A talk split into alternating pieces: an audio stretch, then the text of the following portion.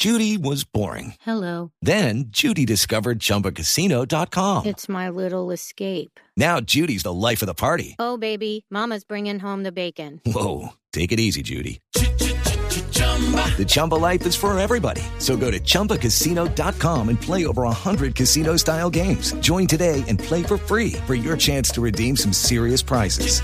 chumba ChumbaCasino.com. No purchase necessary. Void where prohibited by law. 18 plus terms and conditions apply. See website for details. 6 de la mañana, 44 minutos. Como les acabo de decir, participé en el último capítulo de Betty la Fea. Para ello, me reuní con Fernando Gaitán para que me explicara exactamente qué quería de mí, que en ese momento era un joven presbítero católico que trabajaba en los medios. Me encontré a una persona amable, acogedora, que me explicó ese día que debíamos contar la mejor noticia que tanto esperaba el país. Al fin y al cabo, Fernando creía que una novela era una serie de 250 malas noticias y una buena. Y esta buena noticia ocurría en el último capítulo, cuando los protagonistas quedaban juntos. Construimos ese día el Parlamento juntos y me dio indicaciones de cómo debían ser mis palabras, pero me dejó libre para comunicar el mensaje de amor, que era lo que realmente a mí me interesaba, que era lo que realmente a mí me motivaba a estar en esa histórica novela. Desde ese día lo admiré aún más, no solo porque era el mejor contador de historias, sino porque su don de gente lo hacía sentir a uno realmente bien, tranquilo, sereno. A mí, particularmente, entre sus múltiples novelas, me gustaron Café, de 1994, esa con aroma de mujer. Me gustó la de 1996, Guajira.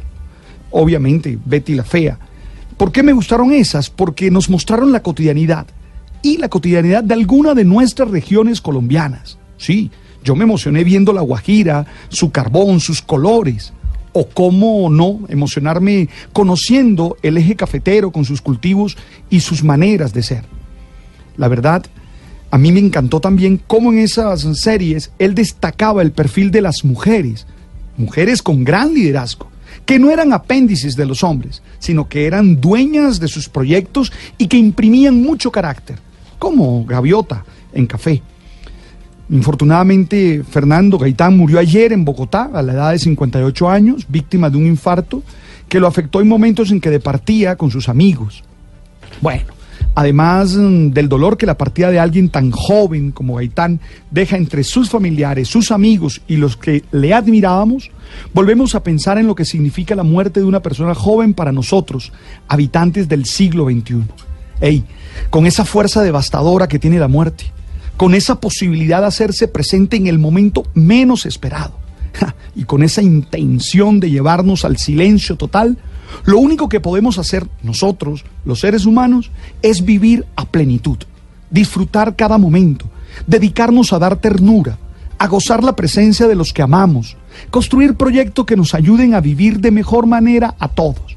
Sí, la vida hay que cuidarla y hay que vivirla con toda la pasión posible no podemos olvidar que esta vida es la única oportunidad que tenemos, aún para los que creemos en la vida eterna, que sabemos que ella es consecuencia de esta.